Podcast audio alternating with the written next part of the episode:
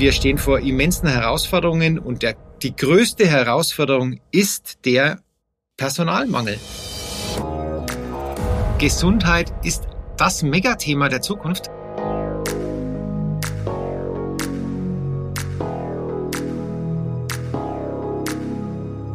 Bauernfeind Inside Healthcare. Der Podcast für die deutsche Gesundheitswirtschaft. Seit Beginn der Pandemie gibt er ein wöchentliches Update zur Corona-Situation am Klinikum Fürth. In YouTube erreichen seine Videos 100.000 Views und mehr. Anfangs beschreibend richtete er zunehmend Appelle an Politik und Gesellschaft, kritisierte und sprach Klartext. Was ihn antreibt, was seine Erfahrungen sind, extern wie auch intern auf eine aktive Kommunikation zu setzen und welche Lehren er aus der Pandemie zieht, darüber unterhalte ich mich heute mit Herrn Dr. Manfred Wagner, ärztlicher Direktor am Klinikum Fürth.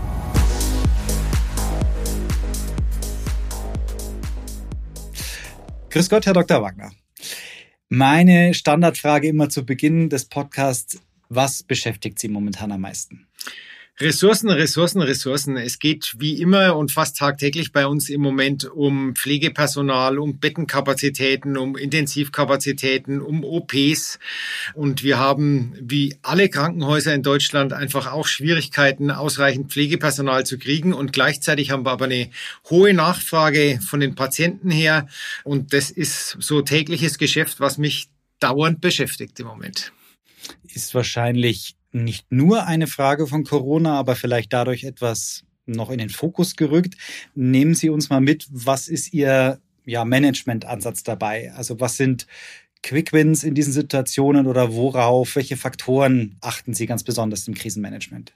Also ich glaube, es geht gerade in der Krise darum, immer wachsam zu bleiben, die Informationen sowohl jetzt medizinisch, gerade im Rahmen der Corona-Pandemie, aber auch die politischen Informationen, gesellschaftliche Stimmungen und Strömungen aber auch so die Strömungen intern im Haus mitzunehmen, aufzunehmen, überhaupt erstmal wahrzunehmen. Das halte ich für ganz wichtig, bevor ich anfange zu manage, erstmal meine Kanäle aufzumachen, nah dran zu sein an den Mitarbeitern und dann auch in den Entscheidungen agil zu bleiben, flexibel zu sein und neue Erkenntnisse auch immer anzunehmen und nicht beharrlich an was festzuhalten, weil man es nicht schafft, mal über seinen Schatten zu springen und auch zu sagen, Mensch, da lag ich falsch, da lag ich daneben. Und dann gibt's noch zwei ganz wichtige Punkte. Das eine ist der, das Wort Transparenz. Ich glaube, es geht darum, Hintergründe zu Entscheidungen zu erläutern und die transparent zu machen. Und dann Kommunikation. Kommunizieren, kommunizieren, kommunizieren. Das ist vielleicht das größte Learning, aus der Pandemie, wobei ich fand, das war vorher schon klar. Es geht darum, wirklich die Mitarbeitenden mitzunehmen, aber auch die Bevölkerung mitzunehmen und über Kommunikation eben diese Transparenz herzustellen. Ja, Kommunikation wird ein großer, äh, großer Schwerpunkt bei uns jetzt im Gespräch sein später. Aber mhm. vielleicht nochmal auf das Thema Krise. Wie hält eine Organisation es aus? Wie empfinden Sie das, wenn es in einer, zu einer Dauerkrise kommt und man da gar nicht mehr rauskommt. Das, das setzt ja auch eine Organisation zu. Das ist jetzt nicht nur eine Corona, nochmal Corona hat's nochmal kanalisiert, aber das Gesundheitssystem war ja vorher schon in der Krise. Das heißt, das große Schlagwort, was macht es mit einer Organisation, was macht es mit ihrem Haus, wenn die Mitarbeiter nur noch Krise hören?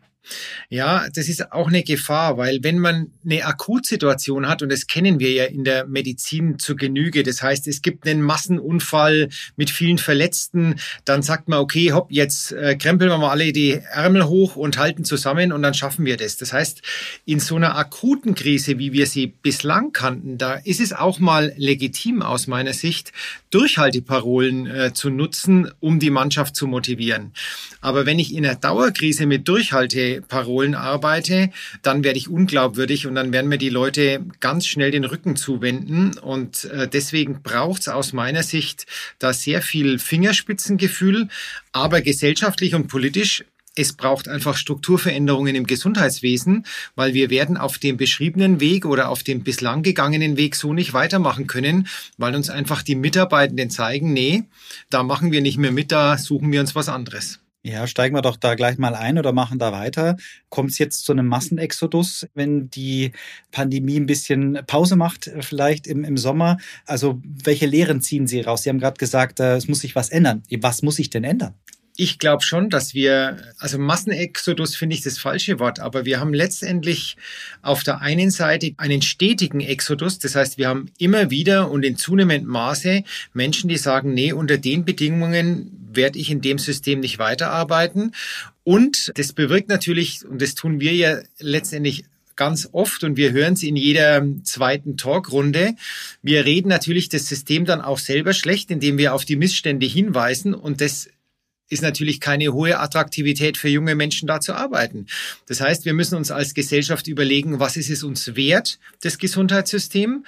Und wir müssen dann Arbeitsplätze schaffen, die für junge Menschen wirklich attraktiv sind, dorthin zu gehen und vor allem dort auch zu bleiben. Und das wäre jetzt wahrscheinlich nochmal Thema für einen komplett extra Podcast. Aber ich ja, denke, das klar. ist schon auch eine politische Frage, die man beantworten muss. Und im Dialog muss man sich stellen. Und was viele Mitarbeitende, glaube ich, ziemlich frustriert ist, dass dass nach diesem Hype der Pandemie strukturell nichts passiert ist. Sie waren zwar in aller Munde, aber die Gegebenheiten haben sich nicht wirklich positiv verändert. Kurz medizinisch, äh, was ist Ihre Meinung? Haben wir das Größte überstanden? Also ich habe mir in der Pandemie eins angewöhnt, dass ich keine Prognosen abgebe, weil damit kann man eigentlich nur daneben liegen. Übrigens finde ich, war das häufig vielleicht genau das Problem vieler Politiker, dass sie sich zu weit aus dem Fenster gelehnt haben zu einem Zeitpunkt, wo es noch ganz wenig Informationen gab und daraus sie dann in die Zwickmühle gekommen sind. Aber ich bin ein positiv denkender Mensch und wenn ich mir jetzt mal anschaue, wie sind denn bislang Pandemien verlaufen? Eine Pandemie, eine große Pandemie dauert häufig so um die drei Jahre. Also zweieinhalb Jahre davon haben wir hinter uns. Normalerweise werden Erreger im Rahmen einer Pandemie eher schwächer krankmachend, weil der Erreger hat ja kein Interesse dran, den Wirt, äh, in dem er lebt, zu töten, weil dann stirbt er ja selber mit ab. Und das erleben wir ja jetzt auch. Also ich gehe jetzt mal im positiven Fall davon aus, dass das Coronavirus eher in eine Richtung mutiert, die eben nicht mehr so schlimm ist. Das sehen wir jetzt schon in der Omikron-Welle. Was mir Sorgen macht, sage ich ganz ehrlich, ist China weil China natürlich eine ganz andere Strategie verfolgt hat. Die haben ja diese Null-Covid-Strategie verfolgt. Die haben nur mit Sinovac geimpft und da auch keine super Impfquoten. Und was passiert, wenn jetzt in China diese Pandemie nochmal richtig losgeht und dann auch mit Mutationen da passiert? Da wäre ich nochmal offen. Aber gehen wir mal vom positiven Fall aus und gehen davon aus, wir haben über zwei Drittel des Weges hinter uns. Und wenn wir weiter wachsam und agil bleiben, dann werden wir das auch noch schaffen. Ja, und jetzt haben Sie gerade gesagt, zweieinhalb Jahre liegen hinter uns. Sehr anstrengende zweieinhalb Jahre. Ich habe in der letzten Folge mit Professor Martin schon den äh, Patienten in München angesprochen, der trotz ECMO-Behandlung immer noch Covid leugnet. Das ist eine Sache, die mich persönlich sehr betroffen gemacht hat und die mich auch, ja, die, die mich auch mich verfolgt, aber die sehr präsent ist. Vielleicht aber davon ausgehend, was waren denn Ihre Downlights oder auch Highlights in der Pandemie? 嗯 Also es gab schon ein Downlight, da habe ich einen Schüler meiner Frau getroffen, der, also oder einen Ex-Schüler meiner Frau, der sehr engagiert im Kampf gegen diese ganze Querdenker-Szene war und der hat mich dann informiert, dass er so diese ganzen Telegram-Gruppen beobachtet und ob ich eigentlich wüsste, dass ich in diesen Telegram-Gruppen meine Videos immer wieder zerrissen würden und dass die schon irgendwo einen Galgen für mich aufgestellt haben. Das waren schon so, so Punkte, wo ich mir dann gedacht habe, hey, wie weit geht es eigentlich noch? Wo bewegen wir uns da eigentlich? Aber meine Strategie ist Fokus weg von dem Ganzen. Es gab unzählige schöne und ermutigende Momente. Es gab ganz viel Zusammenhalt. Es gab ganz viel Schulterklopfen auch bei uns in der Klinik. Mir haben ganz viele Mitarbeiter immer wieder gesagt, Mensch, super, wie ihr auch kommuniziert, wie ihr das mit dem Podcast macht, euer Mitarbeiter-Podcast. Ich konnte eigentlich hinkommen in der Klinik, wo ich wollte, ob es bei den Reinigungskräften war, ob es im OP war, ob es im Kreissaal war. Da gab es ganz viele Rückmeldungen. Und ein vielleicht ganz tolles Highlight war der Jahreswechsel 2020-21. Da haben wir ja begonnen mit den Impfungen und wir haben, waren natürlich im Krankenhaus auch am ersten Tag dabei, haben ein Impfzentrum hier eröffnet bei uns in der Klinik für unsere Mitarbeitenden. Und das war die Stimmung, die da geherrscht hat, die war phänomenal, weil es für jeden so dieser Hoffnungsschimmer aus der Pandemie war. Da denke ich wirklich ganz gern dran zurück. Da waren jetzt viele Dinge dabei, auf die wir nochmal zurückkommen werden. Ich möchte an der Stelle aber mich vielleicht bei den Feedbacks zur ersten Podcast-Folge bedanken. Und zwar genau deshalb an dieser ersten Stelle, weil ich jetzt schon wieder einen medizinischen Begriff in den Mund genommen habe. Wir mhm. haben auch viele Hörer, die keinen entsprechenden medizinischen Hintergrund haben und ECMO ist nicht jedem geläufig. Jetzt könnte ich das erklären, aber Sie können das viel besser. Können Sie uns nochmal abholen, was ECMO ist und wann es vor allem eingesetzt wird in der Corona-Therapie. Genau, also ECMO ist letztendlich ein maschinelles Verfahren, das die Lunge ersetzt. Es gibt auch ein ECMO-Verfahren, das die Lunge und das Herz ersetzt. Aber in der Corona-Pandemie geht es um das, was die Lungenfunktion ersetzt. Das heißt, es geht darum, das Blut mit Sauerstoff zu sättigen. Dafür ist normalerweise die Lunge zuständig und wenn dies nicht mehr schafft, dann kann man das eben mit der sogenannten ECMO-Therapie machen. Und es kommt in der Covid-Therapie immer dann zum Einsatz, wenn die Lungenentzündung durch die, den Corona-Erreger so schwer ist, dass die Lunge eben diese Sauerstoffsättigung des Blutes nicht mehr schafft. Zum Glück ist es in der jetzigen Phase der Pandemie gar nicht mehr so im Vordergrund stehend, weil wir unter Omikron diese schweren Lungenversagen kaum noch sehen. Okay, vielen Dank, dann hätten wir das auch geklärt. Und jetzt haben Sie ja schon das Thema Podcast und das Thema Kommunikation angesprochen. Wir kannten uns ja vorher schon, aber wie Sie gesagt mhm. haben, es, vielen sind Sie erst durch die entsprechenden Aktivitäten auch in den sozialen Netzwerken aufgefallen. Wie kam es denn dazu, dass Sie so in die Öffentlichkeit getreten sind und diese Formate, muss man ja sagen, eingeführt haben? Also ich habe eigentlich ganz zu Beginn der Pandemie mir schon gedacht, boah, also das wird jetzt eine Situation, da werden sich so schnell Informationen verändern und so schnell jeden Tag irgendwelche neuen Dinge zu transportieren sein. Das kriegst du nur gelöst, wenn du eine, eine super Kommunikationsstrategie hast, um die Leute mitzunehmen. Und das war das Ziel, warum wir also warum ich ursprünglich mal den Mitarbeiter-Podcast begonnen habe. Den ersten habe ich ja wirklich am 16. März gemacht. Das war der erste Werktag des Lockdowns. Und mir ging es darum, die Mitarbeitenden voll zu informieren, nach innen, aber eben auch nach außen, weil ich habe auch gemerkt, dass die Bevölkerung total verunsichert war.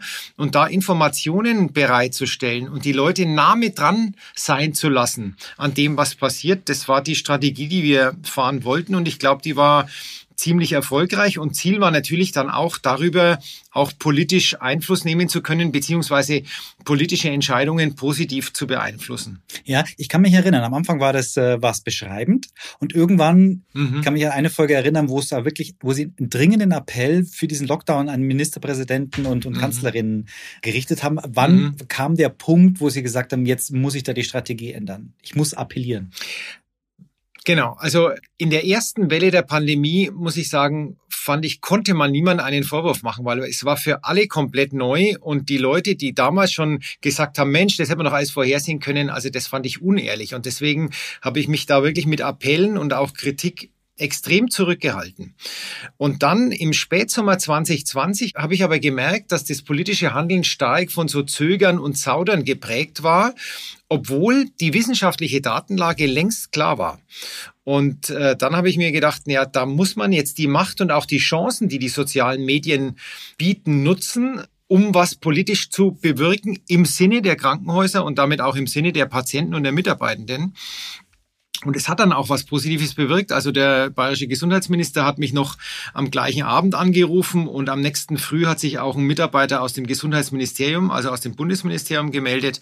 Also ich denke, man sieht schon, dass man ganz andere Möglichkeiten hat, weil man einfach in dem Moment, wo man Reichweite erzielt, natürlich auch gehört wird. Ja, aber man muss das natürlich auch mögen. Also ich wenn dann, wenn, wenn man dann Meldungen auf Bild.de über sich liest, wenn man dann auf einmal eine Einladung von Maischberger bekommt, ich meine, wir reden ja jetzt auch darüber. Also mhm. wie schnell gewöhnt man sich an das? Oder ging es auch teilweise zu schnell? Ja, im Rahmen der Pandemie hatte ich ehrlicherweise da gar keine große Zeit drüber nachzudenken, weil das hat sich irgendwie überschlagen. Also kommunizieren wollte ich nicht aufhören und dann kamen die Anfragen eigentlich im, im Minutentakt, beziehungsweise wir hatten jeden Tag irgendwelche Medienanfragen und äh, wir haben es dann halt immer irgendwie wieder in den Tagesablauf reingepresst. Also ein großer Reflexionsprozess hat zum damaligen Zeitpunkt gar nicht stattgefunden.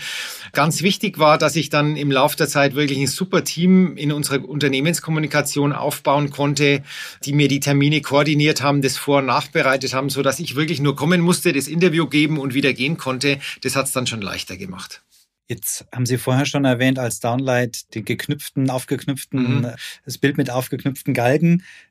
Was macht das mit einem? Also ich habe die Erfahrung noch nie gemacht, mhm. äh, Gott sei Dank. Aber wenn man in öffentlich also bedroht wird, auch wenn es sicherlich nur Stimmungsmacher ist, aber kann man sich dessen sicher sein? Also wie gehen Sie damit um? Oder wie sind, sind Sie damit umgegangen? Ja, also äh, ich muss sagen, ich mein Umgang damit ist eigentlich zu versuchen, den Fokus da, davon wegzulenken und den Fokus auf das Positive und Gelungene zu lenken. Und das klappt bei mir ganz gut. Ich bin kein besonders ängstlicher Mensch und wir haben versucht, auf alle halbwegs sachliche Kritik, die wir bekommen haben, einfach wertschätzend, ehrlich und offen zu antworten, also auch auf Mails, die wir bekommen haben. Und dann, wenn es wirklich in unsachliche Hasskritik gegangen ist, da bin ich einfach dazu übergegangen, irgendwann mal das nur noch zu löschen. Aber eins muss man vielleicht auch sagen, weil das kommt in der Darstellung meiner Meinung nach immer ein bisschen zu kurz. Das ist ja das absolute Minimum. Also 99 Prozent der Rückmeldungen sind absolut positiv und daraus zieht man auch unheimlich viel Energie. Und wenn man den Fokus darauf legt, ich glaube, das gilt übrigens im gesamten Leben so, wenn man den Fokus mehr auf das Gelungene und auf die Ressourcen legt, ist es immer besser, als den Fokus auf das Negative zu legen. Ja, absolut. Und Energie hat hoffentlich auch der Public Relations Preis äh, Kommunikation in der Krise gegeben. Sicherlich sehr gute Anerkennung ihrer, ihrer Arbeit bekommen haben Sie den, glaube ich, für den Mitarbeiter-Podcast. Sie haben mhm. ihn vorher schon erwähnt. Also herzlichen Glückwunsch dazu nochmal. Danke. Das ist sicherlich dann, Sie hatten auch vorher erwähnt, den, das Team, was Sie aufgebaut haben. Also dahinter steckt mhm. ein enormer Aufwand. Können Sie uns verraten, wie viel Budget Sie pro Jahr für Kommunikation ansetzen? Und vor allem auch, was, ja, sie, was sie damit mhm. verbinden. Also Geld ist natürlich mhm. immer schnell ausgegeben, aber die Frage ist, wie messen Sie den Erfolg? Das ist ganz witzig. Also so groß ist unser Budget gar nicht. Witzig ist, dass ich darüber eigentlich bisher noch gar nicht so richtig nachgedacht habe. Ich kann mal sagen, wie dieser Podcast losgegangen ist. Also mir war klar, wir brauchen Mitarbeiter-Podcast. Dann haben wir gedacht, wie kriegt man das irgendwie niederschwellig hin? Weil wenn sich jemand erst wieder anmelden muss und dann Passwort eingeben und so weiter, dann haben wir gesagt, naja, dann stellen wir es auf YouTube. Dann hieß es, ja, willst du es auf YouTube stellen? Ist doch eine interne Information. Da habe ich gesagt, ey Leute, wir haben 2600 Mitarbeiter, da bleibt sowieso nichts intern, da können wir es gleich auf YouTube stellen, weil es geht sowieso nach außen. Und ich will, dass ein Mitarbeiter die Möglichkeit hat, das zu hören, wenn er in der U-Bahn ist, wenn er im Auto sitzt, äh, wenn er mal schnell mit seinem Smartphone irgendwie unterwegs ist. Und dann lief das so, ich habe am Ende meines Arbeitstags mir ein paar Stichpunkte aufgeschrieben, was es eigentlich zu sagen gibt, habe mein Handy rausgeholt, auf die Aufnahmetaste gedrückt, das per V-Transfer an meinen Account geschickt und dann in YouTube hochgeladen. Das war das gesamte Budget. Und äh, inzwischen haben wir jetzt zweieinhalb Mitarbeitende in unserer Unternehmenskommunikation, die sich aber um alles kümmern, also um Printmedien, um Öffentlichkeitsarbeit, um Pressearbeit, um interne Kommunikation. Also ich glaube, wir sind da sehr schlank aufgestellt. Ich glaube, es geht wirklich low budget. Es geht viel mehr drum. Äh, es geht da nicht um Perfektion, sondern es geht um Schnelligkeit, Aktualität und aus meiner Sicht geht es vor allem um Authentizität. Und dann ist die, also sind die technischen Herausforderungen gar nicht so entscheidend aus meiner Sicht. Gibt's eine Folge, die Ihnen besonders im Gedächtnis geblieben ist? Ja, also eigentlich sind es zwei. Die eine Folge war, glaube ich, in dem Freitag, das war ein Freitag im April 2020. Da hatten wir unseren ersten internen starken Corona-Ausbruch hier. Und die Woche war die Hölle und meine Mitarbeiter haben alle gesagt, Mensch, jetzt geh heim, lass das jetzt, es reicht jetzt, du bist durch. Und ich habe mir gedacht, nee, gerade jetzt ist es wichtig zu kommunizieren. Und es war dunkel und ich habe mein Handy genommen und so im Selfie-Modus unten vor der Klinik noch das Video gemacht und dann äh, übers Handy schnell auf Facebook hochgeladen. Das war eines der meist abgerufenen Videos bei uns, weil es natürlich auch in einer sehr sensiblen Zeit war. Also da kann ich mich noch sehr gut dran erinnern. Und das zweite war natürlich der Appell an Jens Spahn, der insgesamt ja über eine Million Aufrufe dann hatte und wo wir dann eben auch den politischen Erfolg verbuchen durften, dass sich was Positives für die Krankenhäuser verändert hat. Bevor wir Neben der Kommunikation waren wir ja schon beim Klinikum, aber jetzt auf das Unternehmen des Klinikums kommen. Wir sind ja hier in Fürth und ich bin bei der Anreise auch an Vorgärten mit Fahne von Kräuter Fürth vorbeigekommen, die ja jetzt seit gestern beschlossen nicht mehr in der Bundesliga bleiben und der Club auch nicht aufsteigt. Das heißt, es drängt mhm. sich die Frage auf, was schmerzt mehr oder was, was wie überwiegt mehr der Schmerz über den Abstieg oder die Vorfreude auf die Derbys nächstes Jahr? Also die Derbys sind schon immer ein Highlight, muss man ganz klar sagen. Und da freuen wir uns schon drauf. Und ich denke auch, die Wahrscheinlichkeit, dass der Club aufsteigt, ist ja ähm, jetzt denke ich, schon immens gering. Von der Seite her freuen wir uns auf die Derbys.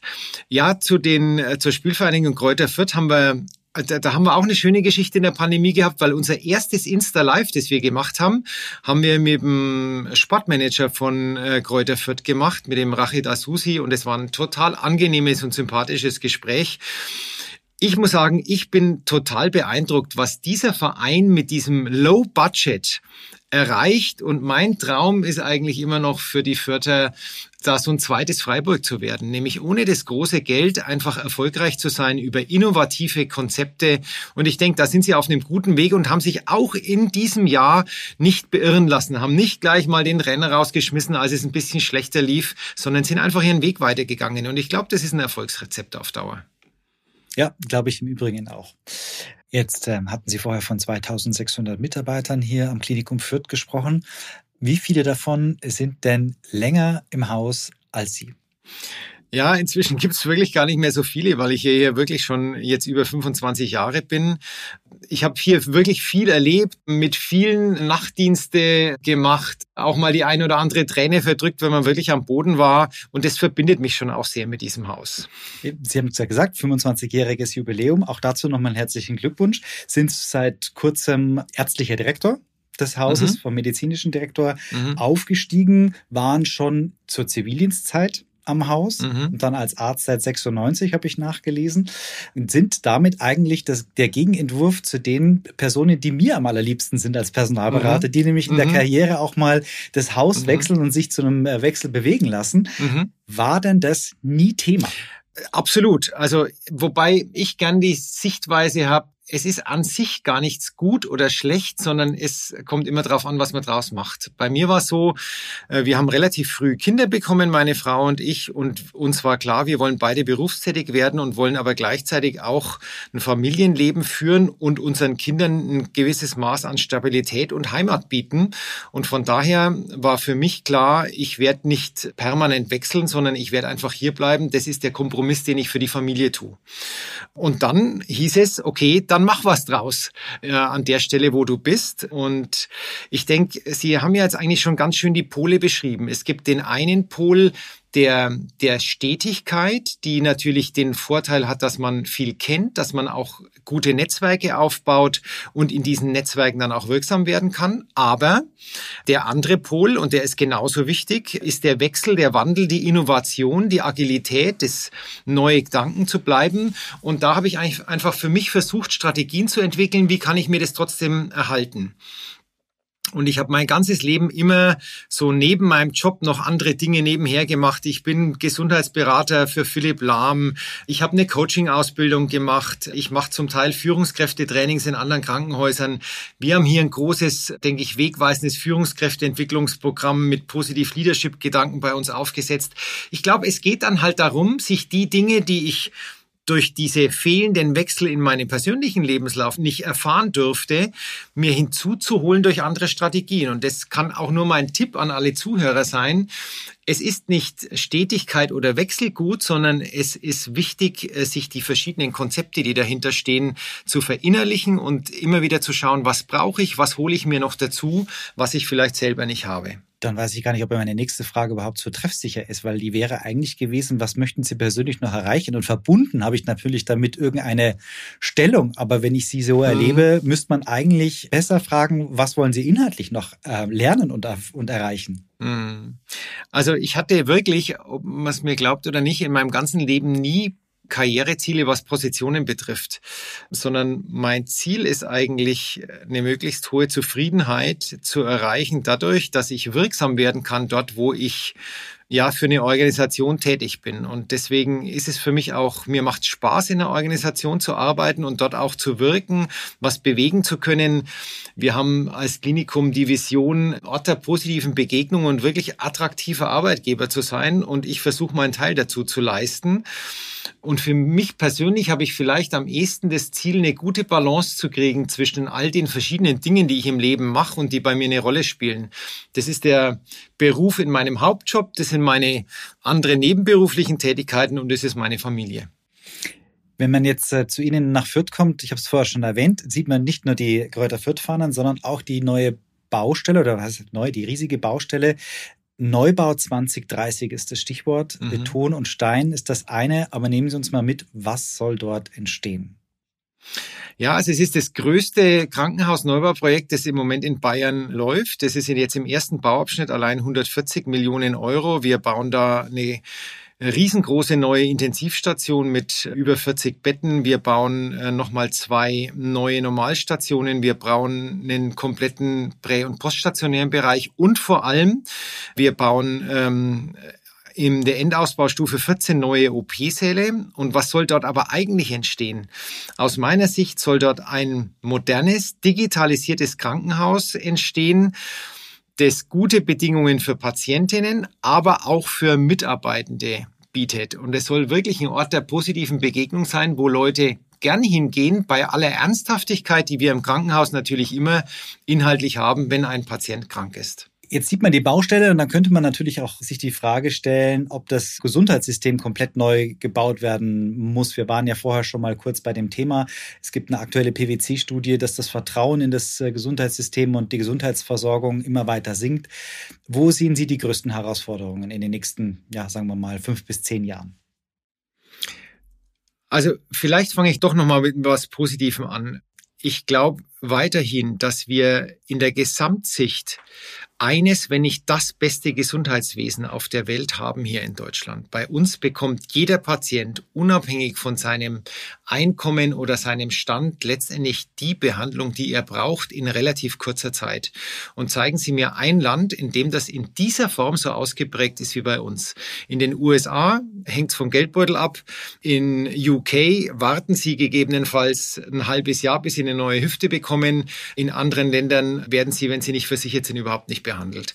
Also ich glaube, wir dürfen es nicht schlechter reden, als es ist, aber ich glaube schon, wir stehen vor immensen Herausforderungen und der, die größte Herausforderung ist der Personalmangel, wie schon vorher gesagt. Und deswegen geht es darum, Arbeitsplätze zu schaffen, wo Leute Lust haben, dort dauerhaft zu arbeiten, weil an sich ist das so ein toller Beruf, weil sie kriegen, wenn sie in einem Krankenhaus arbeiten, so viel an Dankbarkeit, an, an positiver Rückmeldung von ihren Patientinnen und Patienten.